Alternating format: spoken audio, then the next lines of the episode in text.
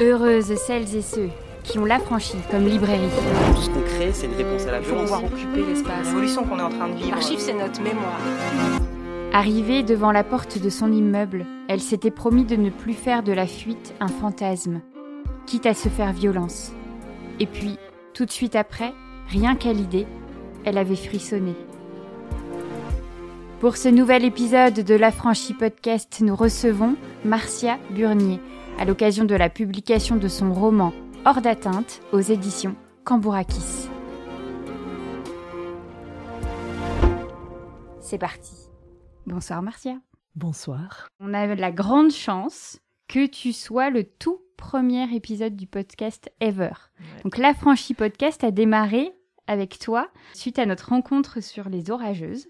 Donc ton premier roman, Mhm. Les choses étaient bien faites. Que des premières fois. Mais oui, c'est ça. Je suis vraiment touchée que tu reviennes. Euh, ça me tenait fort à cœur, d'autant que euh, on avait adoré les orageuses, qu'on continue à les vendre énormément, et que à un moment donné, sans pression, hein, on se demandait un petit peu euh, ce qui allait sur.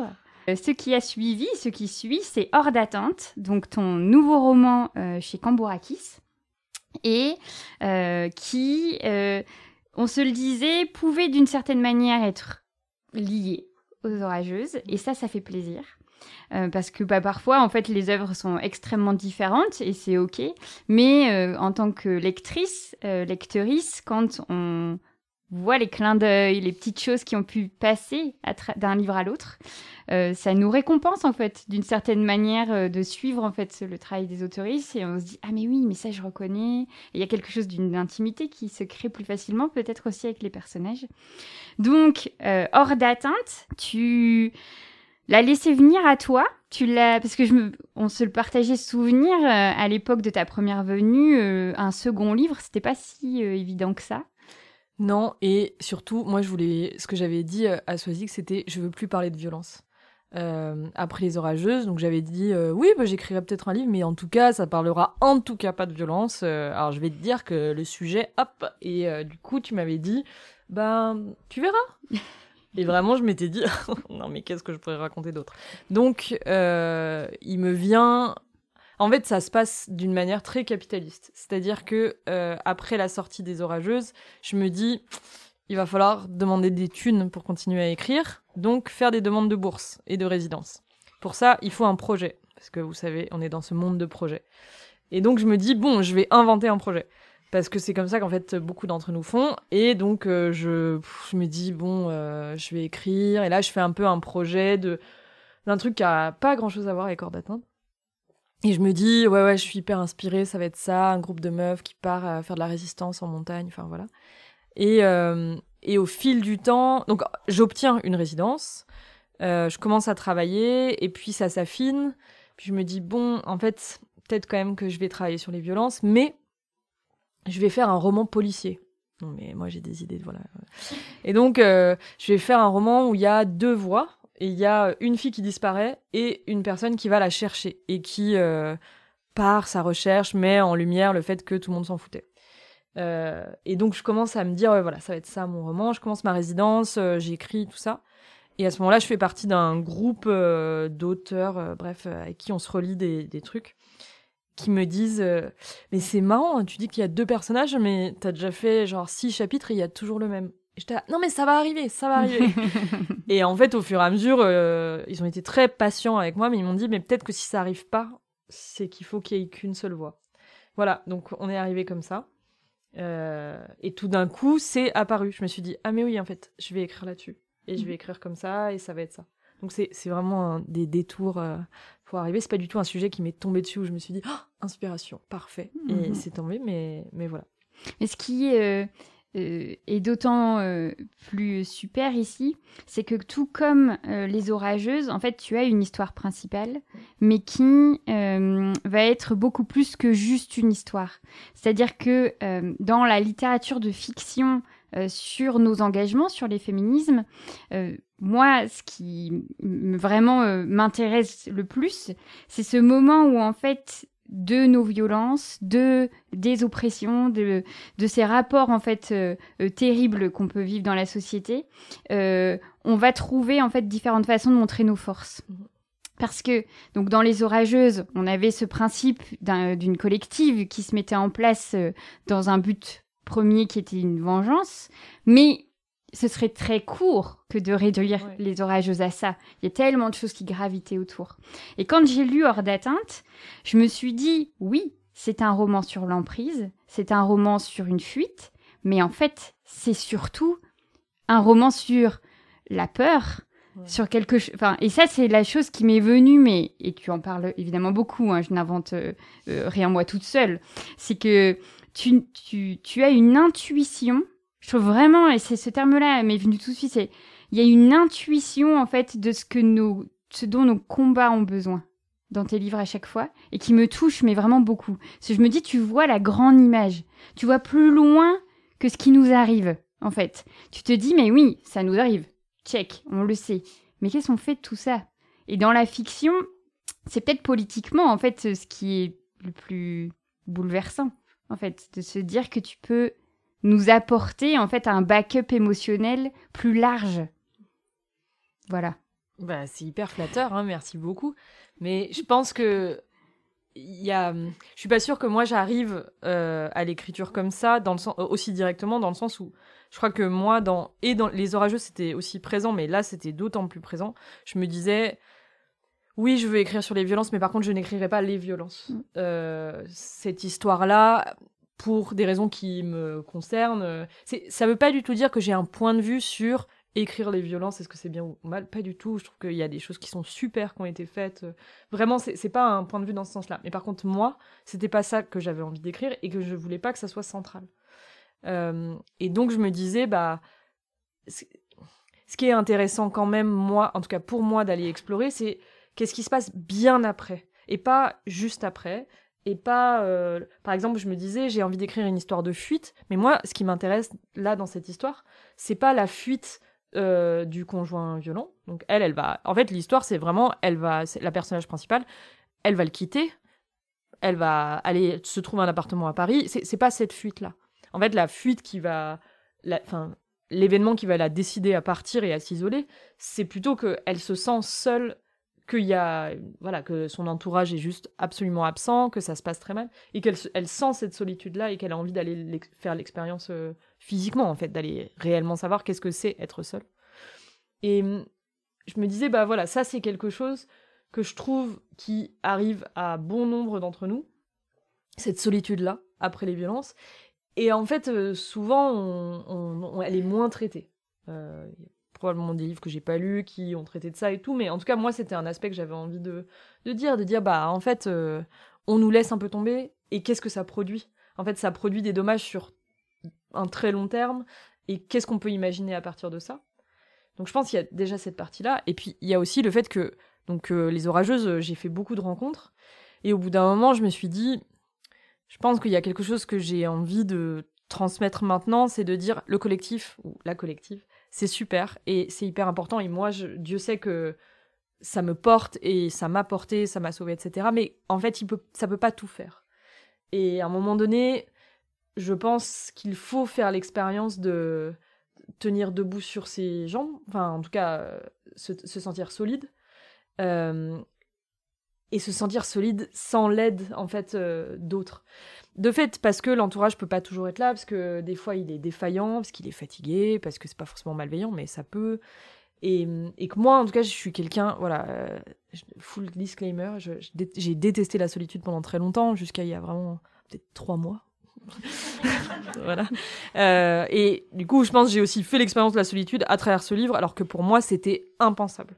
Euh, mhm. je veux dire, j'ai vécu en colloque de mes 18 ans jusqu'à mes. Là, j'ai 37, jusqu'à mes 35. Enfin, voilà. Et quand je vous dis en colloque, c'est dans des énormes colloques. J'ai eu un truc de besoin de remplir.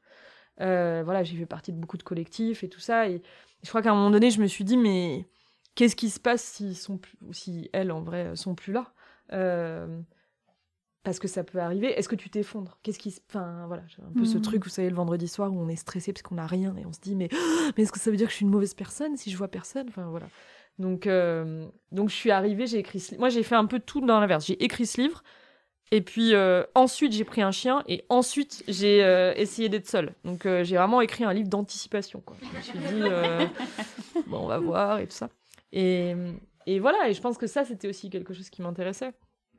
Après, là, je vous dis ça avec beaucoup d'assurance, mais je crois que, par exemple, une des discussions éditoriales qui s'est posée euh, avec euh, mon éditrice et, euh, mais même, je me la suis posée aussi, c'est à force de pas vouloir décrire les violences, en fait, vous vous retrouvez quand même avec deux groupes dans les lecteurs et les lectrices, ceux qui, ceux et celles qui comprennent ce dont on parle, parce qu'en fait, elles ont, ou elles ont pas besoin d'avoir beaucoup de détails. En fait, elles, elles reconnaissent quasi systématiquement et les personnes qui du coup vont passer à côté de, cette question. Moi, j'ai voilà, ça m'est arrivé hein, qu'on décrive le livre en disant euh, voilà, la personnage principale, elle a eu, euh, elle a un ex pas très sympa ou euh, elle est dans une relation pas très équilibrée ou comme ça. Et moi, j'étais là, ah bah c'est des violences conjugales, mais ça, je sens que en fait, c'est le prix à payer si, si on veut de pas vouloir rentrer dans une description très didactique de dire bah voilà ce qui s'est passé, etc.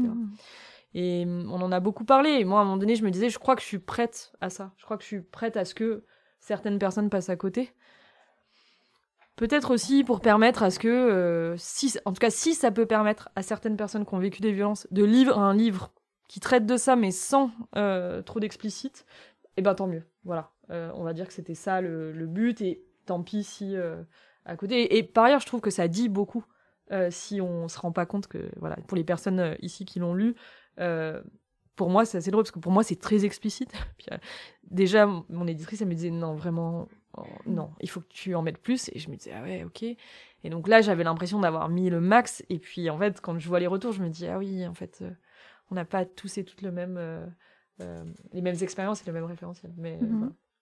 Oui, d'autant que ton personnage, Erin, va passer par la, case MeToo réseaux sociaux. Donc, mais sans qu'on lise, euh, enfin on n'a pas ce qu'elle a écrit, mais on sait qu'elle l'a écrit. Mm. Et l'endroit de la réception de ce message était pour moi hyper intéressante dans le sens où, en fait, elle écrit, il y a des likes, il y a quelques je te soutiens, je te crois, et puis après il y a plus rien. Et, et en fait, elle va se rendre compte au fur et à mesure de d'essayer de dire ce qui lui était arrivé que c'est très malaisant pour les gens. Elles, ils savent pas comment accueillir en fait cette parole-là, comment réagir. Donc il y a une tentative évidente euh, de certains, certaines de, montrer un soutien, mais il y en a aussi beaucoup qui ensuite passent à autre chose en fait. Sauf qu'Erin, elle reste avec. Et oui. Le dire n'a pas suffi. Il y a vraiment ce truc-là, en fait, de l'après MeToo, hashtag MeToo, où on a eu une profusion euh, malheureuse, évidente, euh, de témoignages, mais on fait quoi après? Oui, on en fait quoi? Et moi, ce que je... bon, c'est un, passage qui effectivement, j'aurais peut-être plus développé, mais en gros, moi je me disais, mais c'est incroyable, on continue encore à faire des appels à témoignages, à lancer des nouveaux hashtags, etc. C'est comme s'il y a une, volonté euh, tout le temps de vouloir lire des récits euh, mmh. de traumatiques. Moi, je compte même pas le nombre de fois où on m'a demandé de raconter, de raconter, de raconter.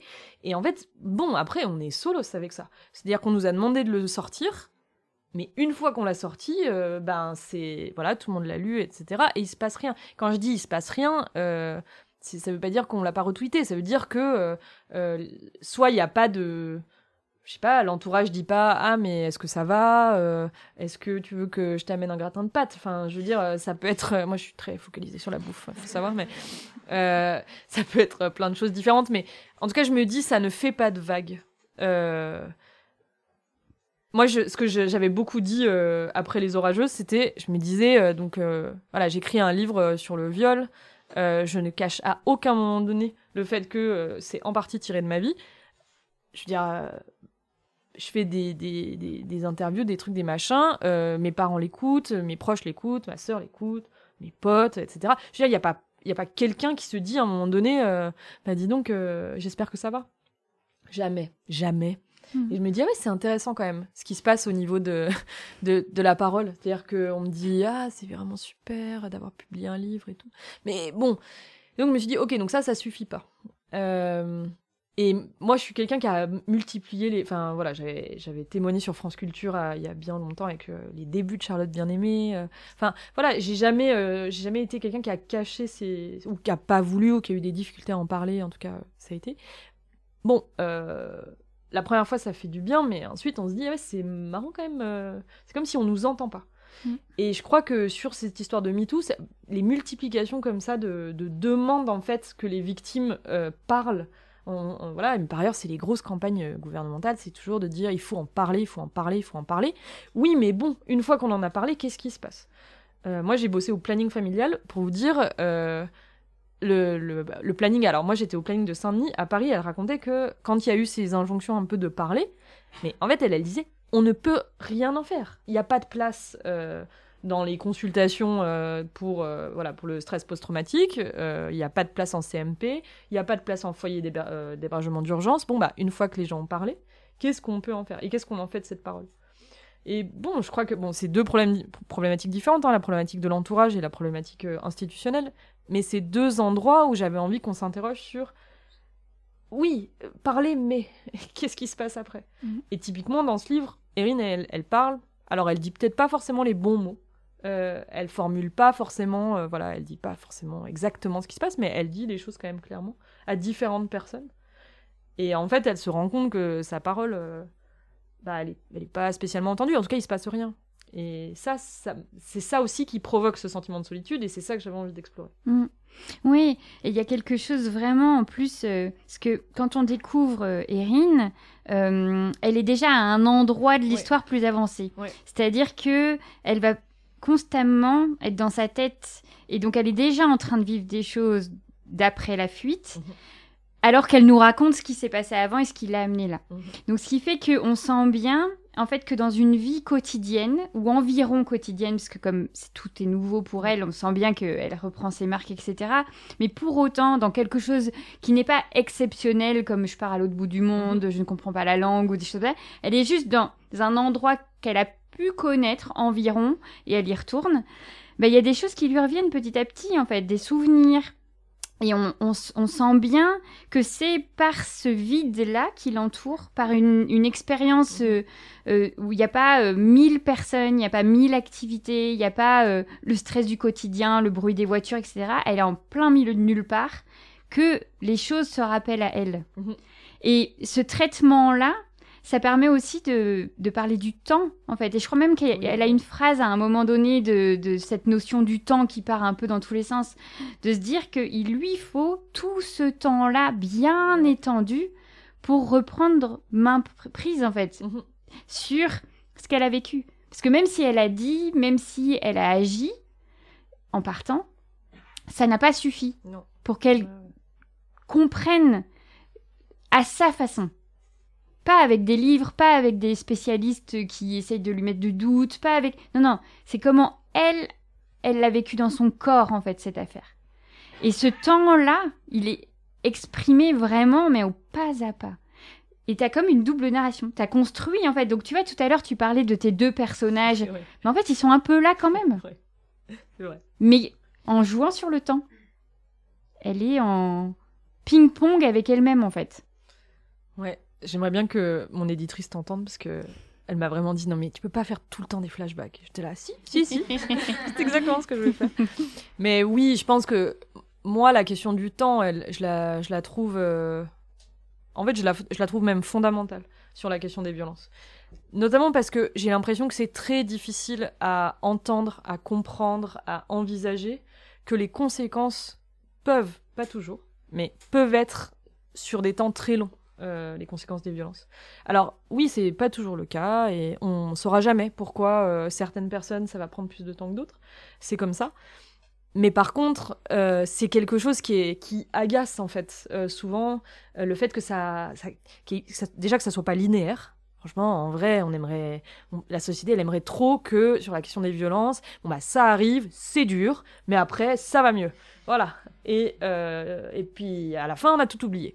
Et en fait, euh, cette déconstruction-là, elle est, elle est encore euh, difficile à faire, mais je trouve dans tous les milieux, hein, par ailleurs. Moi, c'était très tardivement qu'on m'a dit, mais en fait, tu sais, il risque d'avoir des hauts et des bas.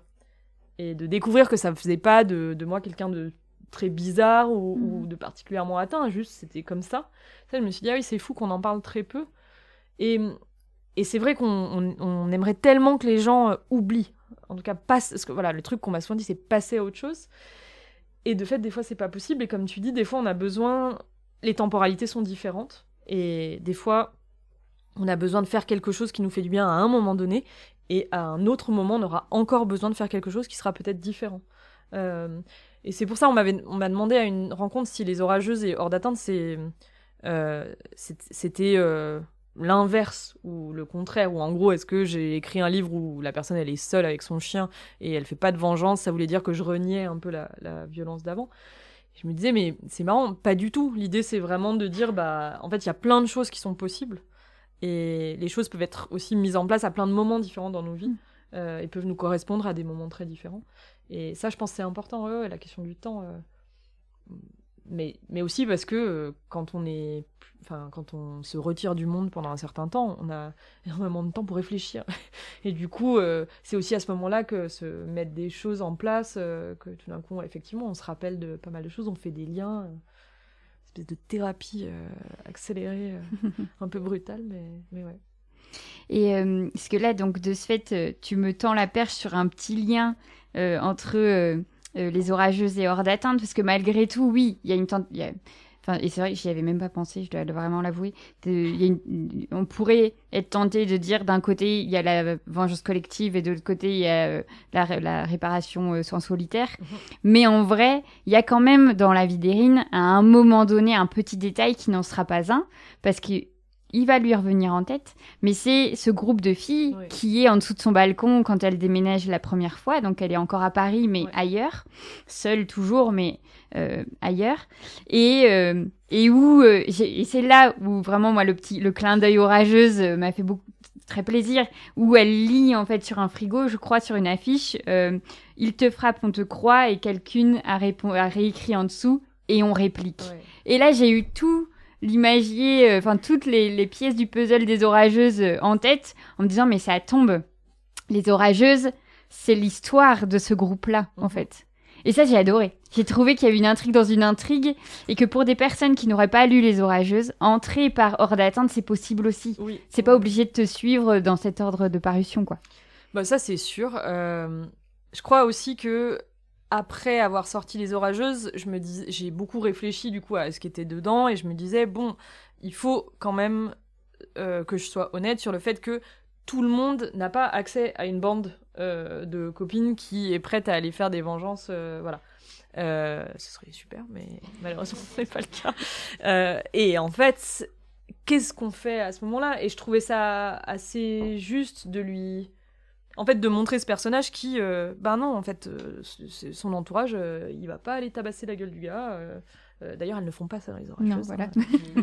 mais mais voilà en tout cas de, dire bah tout le monde n'a pas un entourage mm. qui réagit au quart de tour d'ailleurs c'est même plutôt une minorité et, et dans ce cas-là qu'est-ce qu'on fait? Qu'est-ce que ça produit? Tout ça mais mais oui, je pense que c'est marrant en fait que tu que, quand tu m'as dit euh, ah mais j'ai vu qu'il y avait des clins d'œil, j'ai dû y réfléchir de me dire ah bon est-ce qu'il y en a?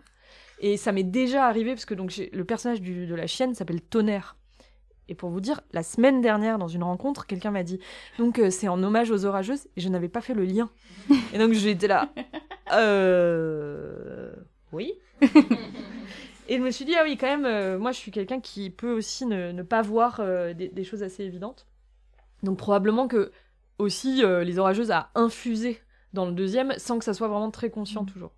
C'est très bien aussi. C'est très bien aussi.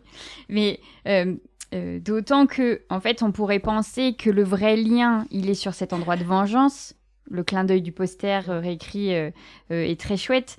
Mais en vrai, ce que dit Erin à ce moment-là, c'est non pas un besoin, moi je l'ai pas entendu comme un besoin de vengeance, mais plus comme un besoin de protection.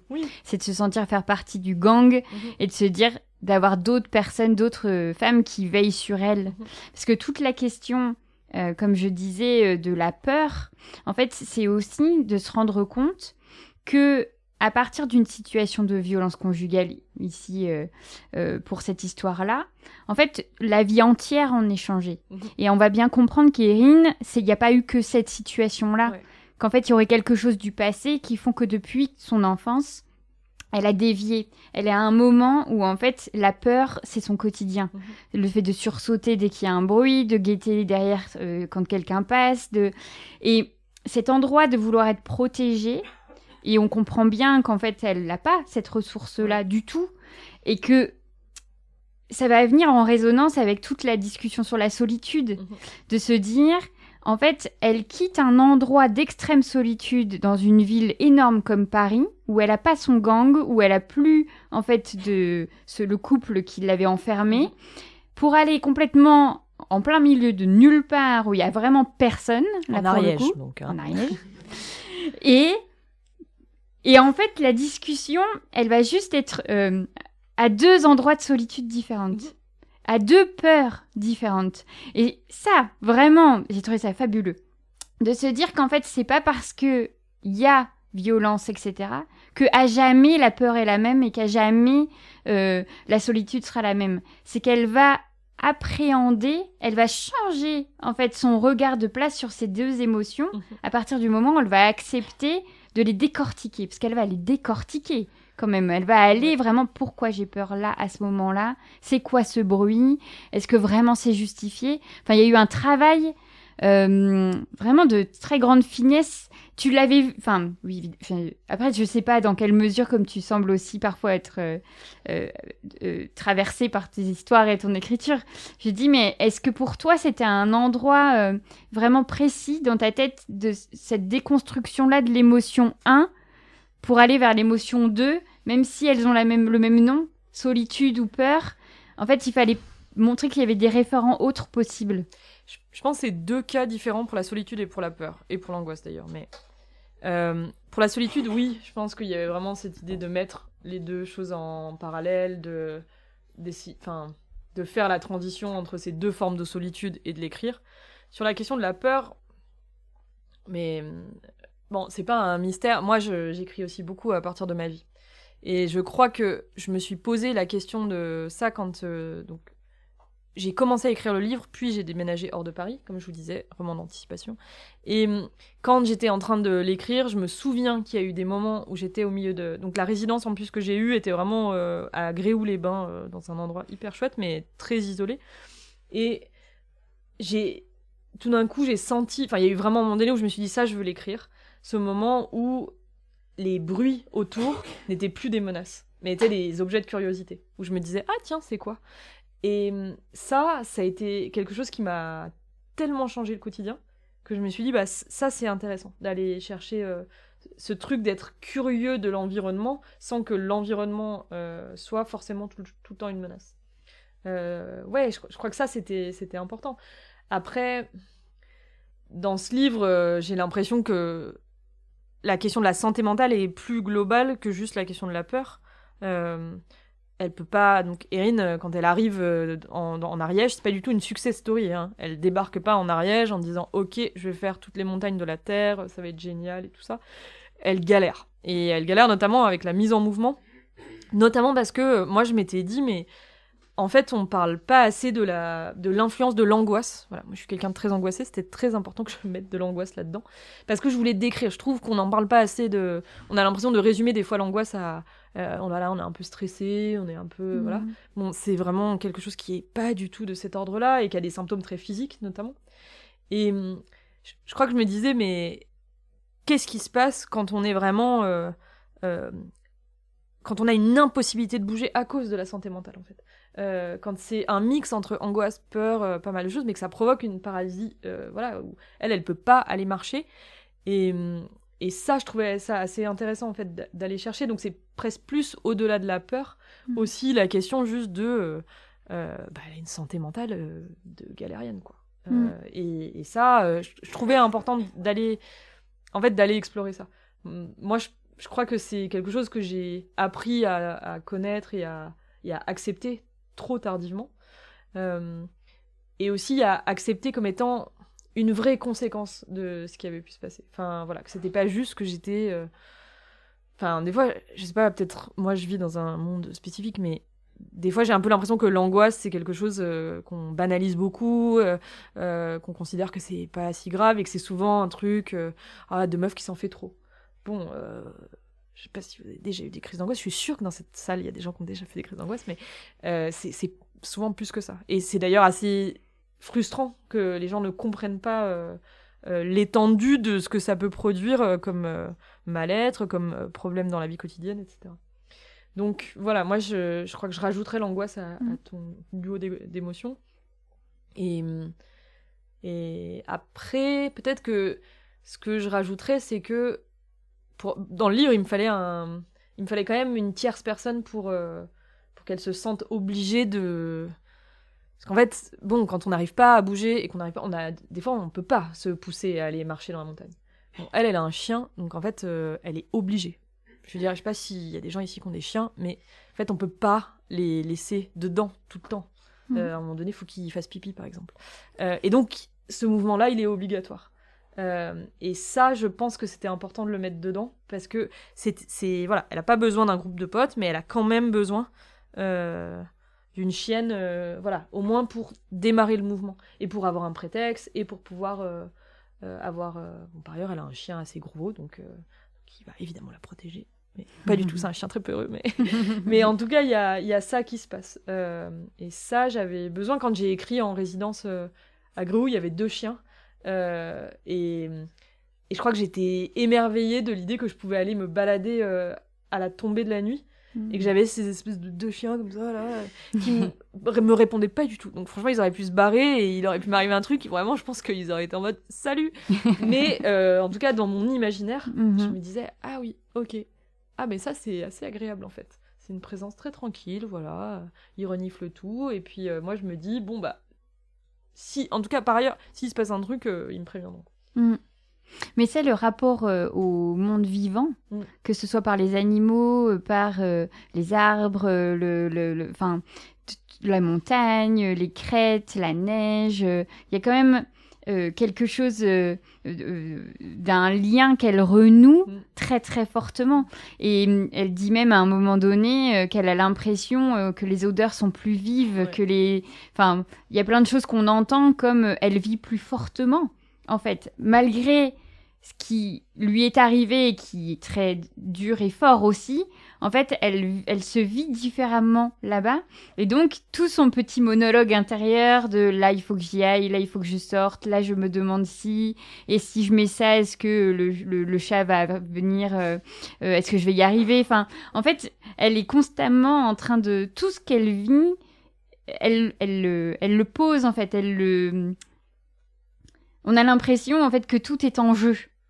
Mais parce qu'en fait, elle en est à ce point-là. Mhm. C'est que c'est la sortie et quand les premiers flocons de neige arrivent, l'émerveillement, euh, pas du tout. En fait, c'est euh, non mais euh, on voit plus, je vois plus mes traces de pieds. euh, comment je vais retrouver Est-ce que je vais et, et là, là, l'angoisse commence à arriver. Mais je trouvais que euh, c'était intéressant, d'autant plus aujourd'hui. En fait, dans les les- les- l'urgence climatique, le rapport au vivant qui est quand même euh, euh, euh, assez particulier dans la façon dont les médias en parlent, etc., de se rappeler qu'en fait ça peut être aussi un endroit du monde dans lequel, dans lequel on, on prend part. Mhm. En fait, Erin n'est pas un objet extérieur de cet euh, espace. Mhm. Elle en fait partie, en fait. Ouais, ouais. Bah, ça, c'est tout à fait vrai. Après, donc moi, j'ai grandi à la campagne. Je pense que. Enfin, entre la campagne et la montagne, mais euh, je pense que c'était important pour moi de parler de ce rapport-là au vivant. Euh, je, me, je me rappelle, donc, moi, je suis une grosse fan d'un livre qui s'appelle euh, Wild, d'une nana qui s'appelle Cheryl Strait, bon, qui a écrit ce livre. Et il y en a, il y a eu un film, peut-être certains ou certaines d'entre vous l'ont vu. avec Reese, je vais prononcer très mal, Witherspoon. mais pourquoi je vous dis ça? C'est parce que dans ce livre, et dans ce film surtout, euh, il y a un moment donné où la mère de l'héroïne lui dit, euh, je vais faire une traduction vraiment un peu dégueulasse, mais ça va être ça, euh, on peut choisir tous les jours d'être en face de quelque chose de beau. Il y a un coucher de soleil et un lever de soleil tous les jours. Et moi, c'est un peu cheesy, mais ça m'a beaucoup porté de me dire, en fait, même quand ça va pas, je peux décider de voir ça et ça va être toujours, ça ne, ça ne déçoit quasiment jamais.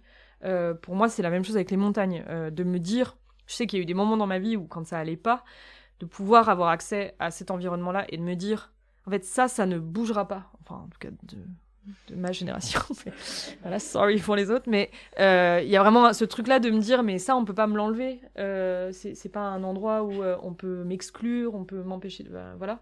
Euh, je, vais, pouvoir y avoir accès et ça, ça me fait vraiment du bien et c'est quelque chose dans lequel j'ai le droit d'être euh, autonome.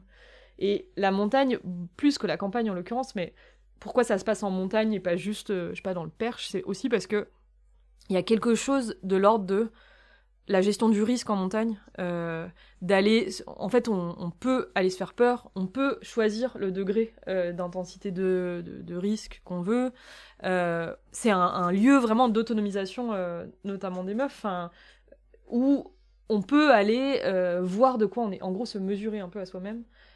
sans faire des trucs de dingue, hein, vraiment juste. Et, ça, je crois que c'était un, un, endroit important, en fait, d'aller d'aller explorer cet endroit-là du vivant, euh, d'aller euh, explorer un endroit pile qui permet quand même euh, de, voir ce que le corps est capable de faire, qui est un endroit où il faut quand même être un peu à son affaire et, se sentir solide en fait. on peut pas tellement aller en montagne si on doute tout le temps, parce qu'on peut pas aller très loin. Mm. J'en ai fait longuement l'expérience, mais à un moment donné, il faut décider de se faire confiance. il faut décider que bah, sinon on n'y va pas seul en fait. Et si on veut aller en montagne seul, bah, à un moment donné, il faut prendre des décisions, euh, savoir quel chemin on va, euh, sont quelle est la météo, qu'est-ce que je prends dans le sac, etc. Enfin, parce qu'il y a, y a, des risques concrets. Et hum, oui, je pense que ce rapport-là au vivant me, me semblait important d'aller, ouais, d'écrire. En plus, euh, voilà, moi je voulais plus écrire la ville, j'avais vraiment envie d'écrire autre chose. Euh, et ça a été un, par ailleurs, c'est un vrai apprentissage. Hein, euh, donc ça veut dire, moi j'ai fait beaucoup de rando avec un carnet où après je me disais, bon, qu'est-ce que j'ai vu exactement? C'est-à-dire apprendre à décrire le, vivant et la nature, euh, pas juste en disant, ben c'était vert, c'était joli, c'était une montagne. Par exemple, il fallait trouver un peu, oui, ok, c'est une montagne, mais qu'est-ce que c'est? C'est une arête, c'est un pic, c'est un vallon. Enfin voilà, ça c'est quelque chose que j'ai dû apprendre à écrire. J'en avais lu beaucoup, mais et, et voilà après, euh, bah, je crois que moi, ce qui me faisait le plus peur dans la sortie des orageux, euh, des hors d'atteinte, c'est un joli lapsus, mais euh, c'était que je me disais, les gens vont me demander mon, mon rapport aux animaux, et en fait, je n'ai aucune réponse à part un truc vraiment d'enfant de 4 ans qui dit, bah, moi, j'aime beaucoup les animaux. et vraiment, je me disais, mais il faut absolument arriver à développer ça parce que parce que je vois bien que c'est un endroit où je n'ai pas encore les mots.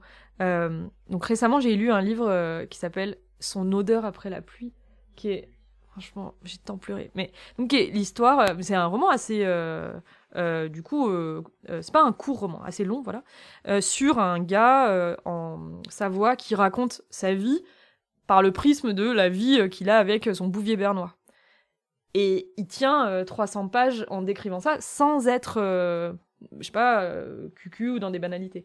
Et je me disais ça c'est quand même un sacré défi parce que moi je vois j'arrive même pas à répondre à une question sur le vivant sans être euh, voilà donc euh, je vois bien que j'ai pas encore développé la langue sur mon rapport au vivant. Euh, je peux dire que c'est sûr que quand je vois un, chamois quand je vais me promener le matin avec mon chien ça me fait ma journée et que rien ne pourra remplacer ça. Mais je peux pas encore te décrire exactement le, le rapport que j'ai à ce vivant là et c'est très frustrant d'ailleurs mais je crois que j'ai appris à l'accepter. Voilà, c'est comme ça. Pour l'instant, je dis que j'adore regarder les oiseaux et ça peut être que ma réponse. Euh, voilà. Et j'espère un jour que je vais pouvoir agrandir ma langue euh, là-dessus. Bah, en tout cas, euh, là où c'est drôle, dans la mesure où en plus tu parles de Hors d'atteinte comme un roman d'anticipation, euh, c'est que Erin, elle t'a d'une certaine manière mise sur la voie de beaucoup de choses aussi. Non, mais franchement, une gossure. Ouais, ouais, ouais. Euh, Donc, euh, mais, mais d'ailleurs, ça a créé beaucoup de, je pense, de, de comment on appelle ça? Pas d'incompréhension, mais de malentendus. C'est que comme donc moi j'ai un Instagram qui est public et où je publie beaucoup de donc de ma vie quotidienne et qui est très passionnante, c'est-à-dire c'est mon chien et moi et euh, des montagnes. Voilà, je, suis un peu, euh, voilà, j'ai l'impression que ça va intéresser tout le monde, visiblement bah, pas trop, mais euh, mais je crois que du coup quand Hors d'attente sort, les gens se disent ah mais du coup elle a écrit sa vie. Hmm. Et ça a été vraiment tout un truc de dire et non, en fait c'est arrivé bien après. mais donc ça me fait un rapport un peu étrange à Hors d'attente, notamment aussi parce que il se trouve que j'ai pas du tout un chien euh, aussi parfait que celui qui est dans Hors d'atteinte. voilà.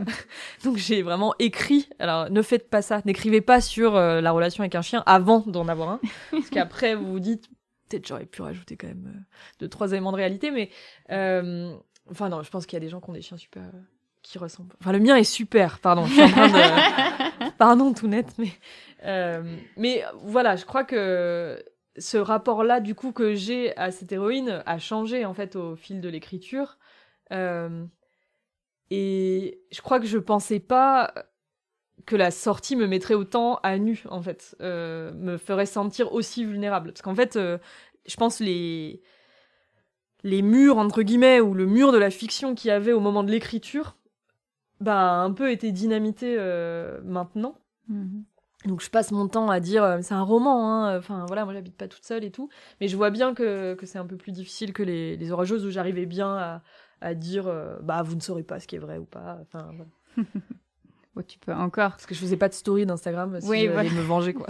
tu peux complètement faire des fausses stories aussi. Hein. Tu peux euh, fictionner ta vie euh, je peux tout à fait, tu veux. Hein. Ça demanderait beaucoup de boulot et j'ai pas le temps, mais.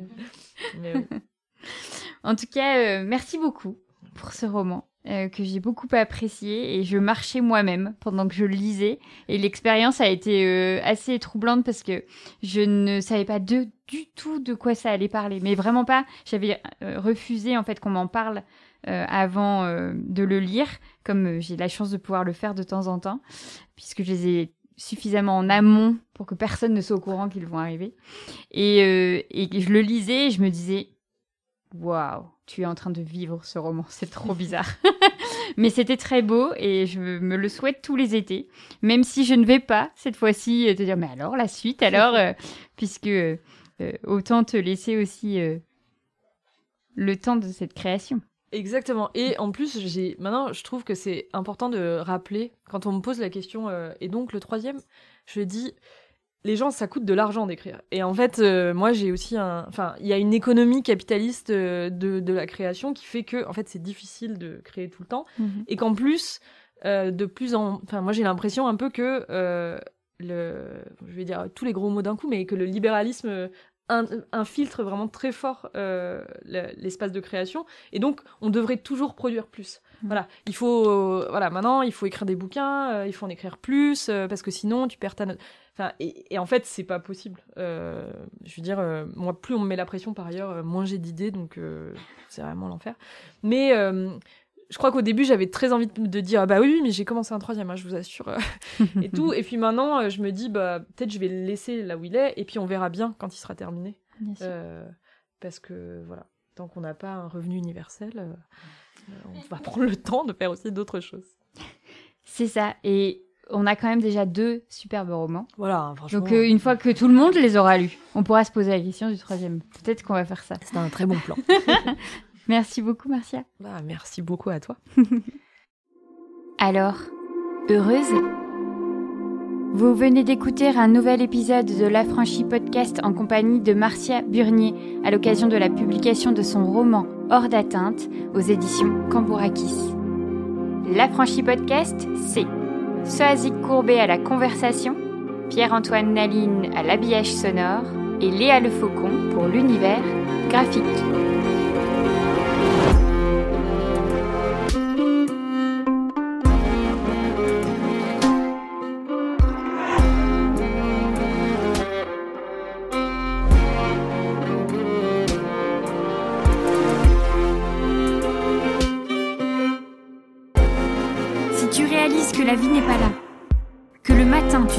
Sans savoir où tu vas.